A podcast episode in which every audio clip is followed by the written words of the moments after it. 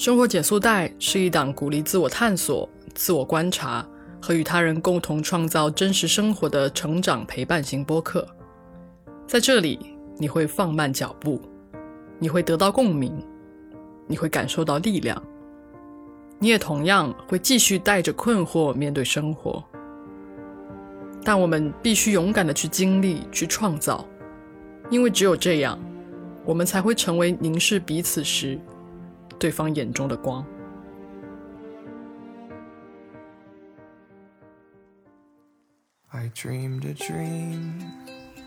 大家好，欢迎收听《生活减速带》，我是阿诺。今天我们要来讨论一个我自己本身也在努力的克服的一个问题，就是如何去做一个帮助者，而不是拯救者。拯救者这个概念其实是来自于一个心理学的理论，那这个我们可以放到后面去说。我们先来说一说这个事情会造成的一个困境是怎么样的。在生活里，我们可能有时候会特别想要成为一个拯救者，这是一个非常底层的一个一个动机。就是当别人向你散发出一些求救信号的时候，你会感觉到很兴奋，你会觉得哦，这个人终于需要我了，或者是我非常需要一种被需要的感觉，我一定要完成他的他的这个愿望，然后你就去做了这件事情，你去去试图去帮他解决他的问题，试图去帮他实现他想要实现的东西。但是事实上，到后来你会发现，你好像并没有这种能力，或者是你好像承担了过多的责任，导致你到后面会觉得压力非常的大，然后你就会变成一个很攻击性很强的一个状态，而且很多时候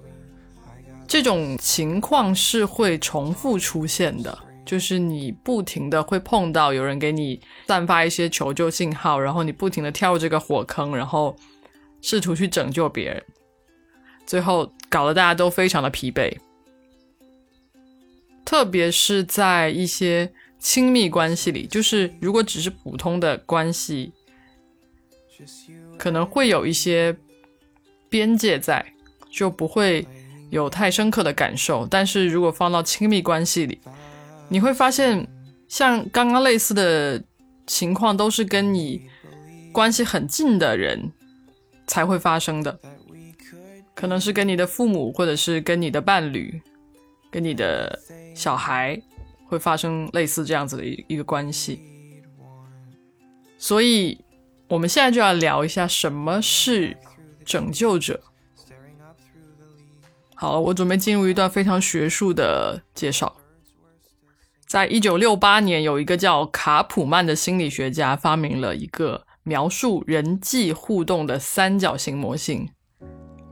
你可以想象它是一个三角形，然后它的左边左上角的这个点，这个角叫做迫害者；右上角的这个点叫做拯救者；那最下面的点呢，叫做受害者。这就是一个非常著名的卡普曼戏剧三角，只要有这三个角色在，这个模型就会一直不断的循环运转下去。那待会儿我们再说这个模型是怎么样去构成的。但其实你会发现，拯救者是其中里面的一个非常重要的角色，他会改变整个模型的走向。那拯救者。究竟是一个怎么样的角色呢？在生活里，我们会看到很多的拯救者，他们的能量几乎都是全部向外的，集中的投注到了别人的身上。但他们的行为有一个特点，就是缺乏边界感，会不顾他人的感受和需要，去替代和过度保护他人。这是不是听起来就很像是一些父母亲的行为？就是他。不太信任别人的自主能力，然后常常去替别人做决定，去过度保护他的孩子。甚至以自我牺牲的方式去帮助对方，很少考虑到自己的需要，就好像没有自我似的。但是却无意识的满足了拯救者的“别人是需要我的”这种需要。其实这是一个蛮典型的描述，对于拯救者来说，我们可以发现，没有边界，过于的在意他人超过自己，总是想要满足自己是被人他人需要的这种需求，这是三个比较显著的特征。那拯救者又如何作用在这个？卡普曼戏剧三角里面呢，首先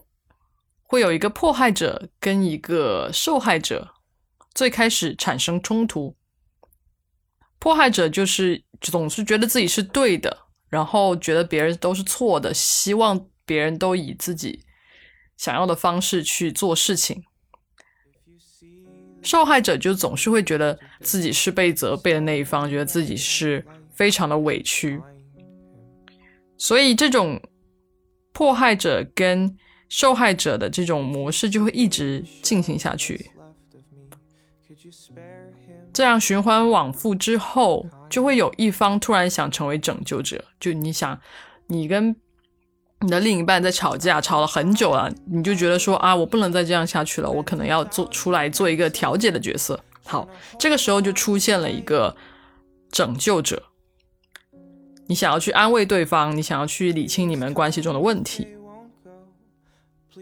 所以说拯救者这个时候就很重要。当你接收到了一个信息，你觉得你发现哦，其实他也很委屈的时候，你要怎么样去做呢？如果你作为一个拯救者的话，你一定就想要帮他把这个困难度过掉，但很多时候。你去完成这件事情，反而是吃力不讨好的，对方肯定会觉得你做的不好，然后你又会觉得，我明明已经付出了这么多了，为什么还是不能得到认可，或者是说满足你的需求呢？这个时候你又会变成一个迫害者，再去重新的伤害这个受害者，他就会变成一个继续循环的一个三角形。所以这个时候，我们必须要识别到这个戏剧三角的存在。你不能够在这里需要一个拯救者的角色的时候，马上的进入到这个角色里。所以，我们在这个时候其实应该要去做一个帮助者，就是你要相信他给你投射出来的求救信号。是真实存在的，但是你不应该去帮他解决他自己的问题，你应该去帮他梳理，或者是帮他建立信心，让他自己去面对这些问题。这是一个帮助者应该做的事情。但是很多时候，我们都是选择去成为一个拯救者，因为。大家都很想要感觉到自己是很伟大的、无所不能的，去可以一键解除别人的问题，觉得自己特别了不起、特别厉害。但实际上并不是这样子的。我们只有学会帮助我们的伙伴成长，帮助我们在亲密关系中的另一方成长，我们的关系才能够得到成长。所以，我们应该要做一个帮助者，而不是一个拯救者。那么我们要如何避免成为一个拯救者呢？其实，当戏剧三角发生在生活中的时候，你是很难去发现的。而且，当一方进入角色，比如说有人进入了受害者的角色当中，你就会开始慢慢的想要去变成另外的角色，就它是一个非常具有吸引力的一个一个模型。这也是就是为什么我们的戏剧都需要有这三个元素，才能够有一个很好的、很抓人眼球的一个发展。你其实可以这样去观察：如果一个人他一直都在跟你说他很糟糕，别人都对他很差，别人都责备他，别人都不认可他，然后有很多负能量，他就是那个承担最多责任的人，他很可怜。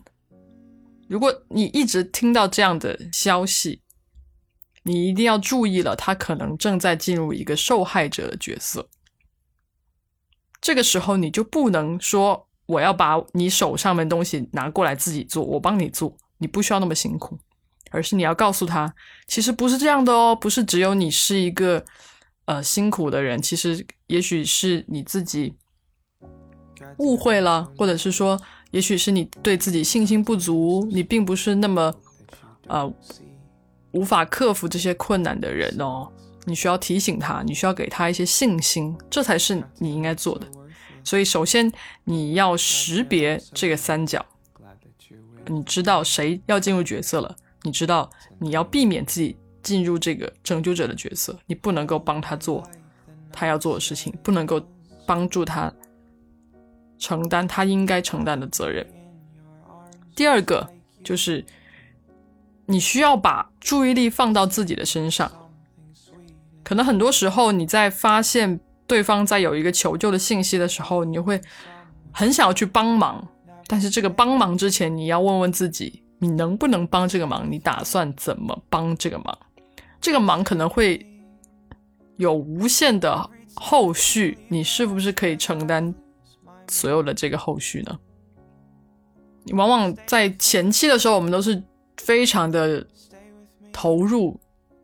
忽略自己的感受，到后面的时候就会觉得自己非常的无法承受这些责任、这些后果。所以你一定要想清楚，一定要在最开始的时候就把注意力放回到自己的身上，而不是急于去解决他人的问题。第三个就是你必须要看到对方的能力，你不能够在漠视他人的能力的情况下。去跟别人交流。如果他是一个成年人，那么我们就要回到一个成年人的心态。不管你有多在意这个人，可能你作为一个父母亲，你觉得孩子不管长到几岁，他都是小朋友的样子，但这是不对的。你必须要回到一个成年人的心态，做一个成年人之间的对话。或者是你有你一个很心爱的男朋友或女朋友，你觉得他很可爱，你很想把他当做一个小朋友来对待，但也并不是这样子的。所以，我们必须要回到一个成年人的心态，然后去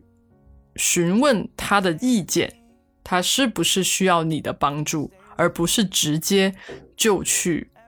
帮助他。因为如果你直接就去帮助他，就会给别人造成一种无形的压力。到后面你就会有一种很委屈的感觉，然后你就很有可能会去道德绑架他，这样子那个被帮助的人也会觉得压力很大，很不开心。所以在最开始的时候，你必须要正视对方的能力，以及你必须要回到一个成年人的心态，